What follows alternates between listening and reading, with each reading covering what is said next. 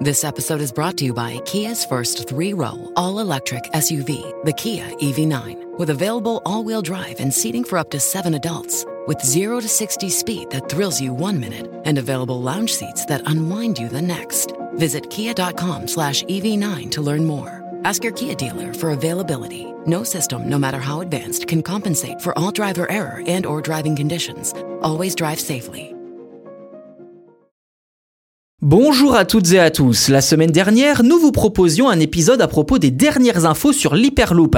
Focus aujourd'hui sur la France et plus précisément la ville de Nancy qui projette d'avoir son propre moyen de transport identique, l'Urban Loop.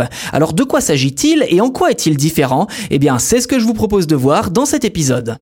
Avant de rentrer dans le détail, petite question. Un Hyperloop à la française est-il par essence moins ambitieux que son cousin américain? Eh bien, en réalité, non. Il s'agit d'un projet jugé par beaucoup comme plus réaliste et plus facile à mettre en œuvre sans être moins efficace pour autant. Pour le directeur du projet Jean-Philippe Mangeot, que je cite, l'Hyperloop est un maxi TGV supersonique. Nous, on a un mini métro écologique.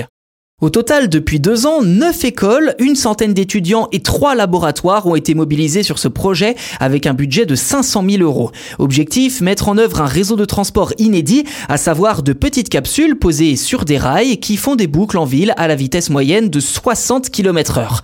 En réalité, ce mini-métro écologique est pensé pour les territoires qui ne peuvent pas accueillir de métro et qui cherchent quand même des moyens de transport en commun innovants.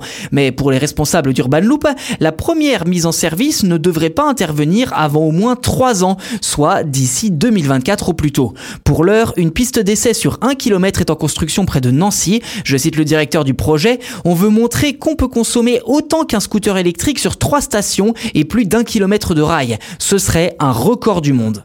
En fait, l'Urban Loop repose sur trois piliers. Une infrastructure simple à installer, une vitesse moyenne permettant de concurrencer la voiture et une faible consommation énergétique.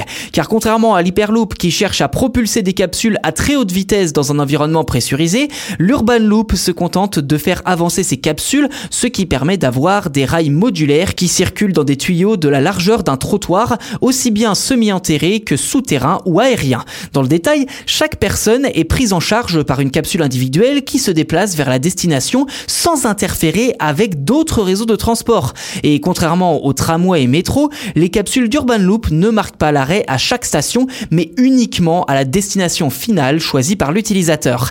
Reste désormais à savoir si son potentiel sera accompagné par davantage de villes pour qu'il puisse voir le jour à l'avenir.